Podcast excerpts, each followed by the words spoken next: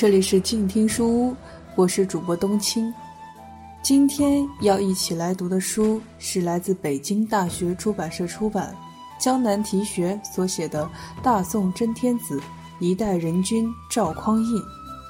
今天要一起来读的呢是第十一章《巴山蜀水》。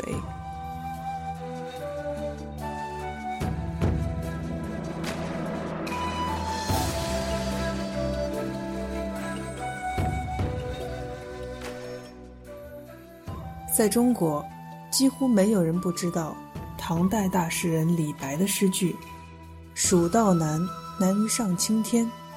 依仗三峡，卡住顺着长江上行的水路，凭借剑阁，堵死路上进川之道途。在四川这块富饶的盆地里，古往今来涵容了多少割据王朝。”写到这里。作者不禁想起战国时代魏武侯和上将军吴起的一段对话。魏文侯的儿子魏武侯一次跟上将军吴起一同乘船，武侯望着崇山峻岭，指点江山，激扬文字的对吴起说：“太好了，这美妙的山河险要，正是守卫魏国的天然屏障啊。”吴起却说。守卫国家的要义在德不在险，如果国君不修德，民心就会离散。到那时，就连同坐一条船上的人都会成为敌人。山川之险，又有什么意义呢？后蜀国只知享乐，军政废弛，人心萎靡；而大宋朝方兴正盛，斗志昂扬，势如破竹。在这样的鲜明对比之下，得有多少三峡和剑阁才能保住后蜀政权呢？漫道雄关如铁，宋兵举步轻越。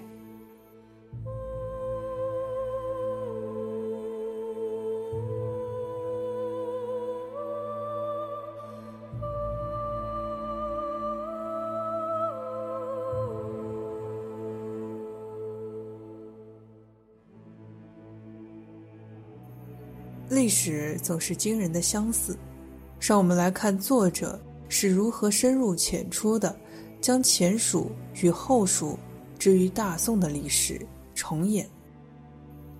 事情是这样的：宋兵一路攻到成都，正在成都城里惶惶不可终日的后主孟昶，听说剑门失守，太子逃归，心神愈加不宁。又听说大宋的东路军已经攻到成都附近，脑袋就像熟透了的骨碎一样，顿时耷拉到肩膀的一边去了，连眼睛都闭上了。众臣赶紧扶起唤醒，孟昶睁开眼睛，无力地问道：“现在怎么办？”一位姓石的老将军近前说道：“东兵远来，利于速战，我等坚守成都，彼等疲惫。”自会退去。这是什么将军呢？整个四川都没了，只剩下成都一座孤城，还等人家疲惫了以后自行退去？退到哪儿去？最多也就是退到成都城外。啊，人家就这么着，永远站在成都城外，看着你们继续在成都城里花天酒地、吃喝玩乐。宰相李浩这时站出来说话了。事到如今，只能封存府库，献土归降了。孟昶无奈，委托李浩代写降书顺表。仅在一周之内，孟昶的投降书就传到了宋太祖的手里。从孟知祥在后唐同光三年入川平定前蜀，然后据蜀自立称帝，到孟昶广政二十八年，后蜀。共历四十一年，于是呢，后蜀就这样在中国历史进程的地图上被勾除了。勾除是勾除了，一句有趣的话语却紧跟着在川中民间流传开来。也不知是哪位滑稽大师，一天夜里，趁着月黑风高，把一幅写着“世修降表李家”的字符。贴在了后蜀宰相李浩家的大门上，字写的也漂亮。一时间，大家争相传抄，争相转告。成都人民还没有来得及感受亡国之痛，就纷纷被这个优秀的小品逗得前仰后合，乐不可支了。原本在前蜀投降后唐的时候，也是这位李浩亲自撰写的投降诏书。四十一年之后，李浩再现文采，重写美文。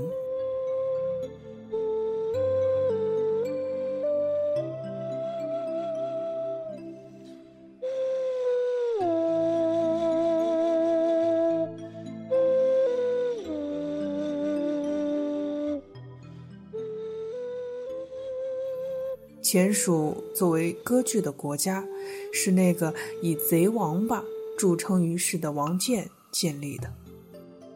王建的祖先大约是武大郎的前世，著名的王氏炊饼注册商标，差点没受到知识产权法的保护。人家在成都城里摆设的，虽然只是个巴掌大的小摊儿，但却是成都有名的百年老店。当时要是有联合国教科文组织之类的国际机构的话，没准儿会给人家立一个非物质文化遗产保护项目什么的，那都是保不准的事儿。而到了公元九零七年九月，趁着天下大乱，王建率先响应农民军的叛徒和唐朝的逆臣朱温的。伟大号召，以成都为都城，建立了被历史上称为前蜀的割据王朝。王建当上皇帝的时候，朱温也才只当了五个月的皇帝。梁末宋真明四年六月，王建患痢疾死了。临死前的最后一个晚上，梦见西川百姓环绕床前，质问他为什么横征暴敛。搞得川中民不聊生。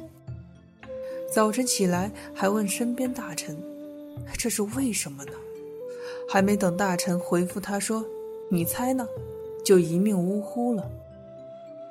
还有一种说法，说他是被自己的中书侍郎张格和枕边爱妾徐贵妃联手，在他们家祖传的炊饼馅里下毒毒死了。这种说法虽然未必属实，但是他家享誉天下的王氏炊饼却从此名声扫地。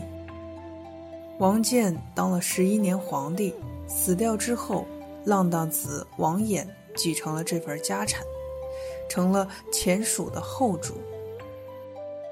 至于这位前蜀后主的荒淫无度，为了节省时间，咱就不说了。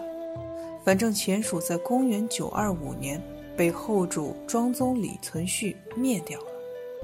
后蜀被灭的时候，也是这位李浩奉命草拟的投降诏书。后来盛传，当时他也是前蜀的宰相，其实不是，当时他只是前蜀的翰林学士。臣闻沧海成波，纳白骨朝宗之水。黄风山雾，来万方相化之人，盖由负罪不诛，咸冤豁免，郑伯慕坟关之惠，许南贺解父之人。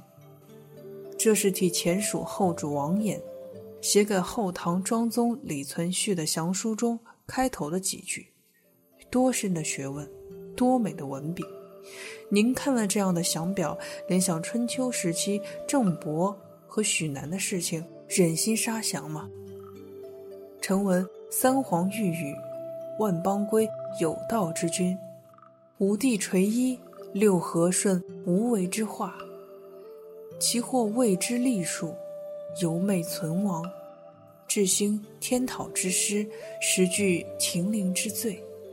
十今则皇威赫怒，胜略风行，干戈所指。无钱，皮骨才灵而自溃，山河郡县半入于提丰，江族仓储尽归于图籍。但念城中外二百余口，慈母七十余年，感不复心，恭听舍幼。这是替后蜀后主孟昶写给大宋太祖爷的降书顺表中的若干话语。写降书顺表比写战斗檄文艰难得多。写这么好的降书顺表，那得挣多少稿费啊！原来世界上还有这种专业，咱要是学会了，写上一篇，八辈子都不用愁吃穿了。哎，这种发财致富的美梦，没事儿您就别做了。就算你点灯遨游三十载，文化苦旅七十年，也永远赶不上人家。那需要天赋，那需要知识，那需要文采，还得对世道人心有深刻精敏的体察。您行吗？瞧瞧人家李浩，那降书顺表写的，怎么赞誉都不过分。就说六个字吧，真是太有才了。因为李浩非同寻常的才华，成都人民又有了新的谈资。无论是在杜甫草堂的庭院里，还是在诸葛武侯的祠堂旁，成群结队的人们围在方桌旁，端起大碗茶，一边修脚，一边掏耳朵，一边兴高采烈地摆起了龙门阵。有人把三国时期的乔州也扯上了，话题变得更多、更有趣了。还有人把乔州为刘璋和刘禅写给刘备和曹魏的两份降书顺表也找出来，说是当时也有人在他的家门上张贴了一幅嗜写降书乔家的字符。联想两个时代，比较书法高低，品评文笔优劣。谈得兴致勃勃，吹得唾液横飞。成都人民会过生活，不求钱多，就图乐呵。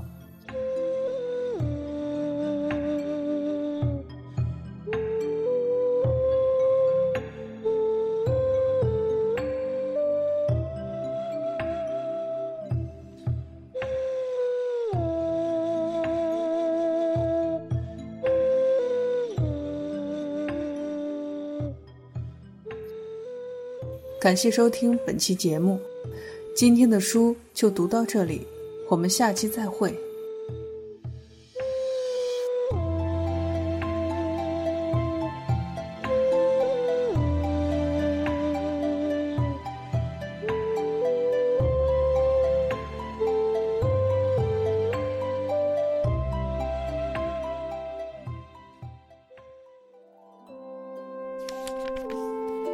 读书是我们了解世界的方法，也是我们每天最好的娱乐。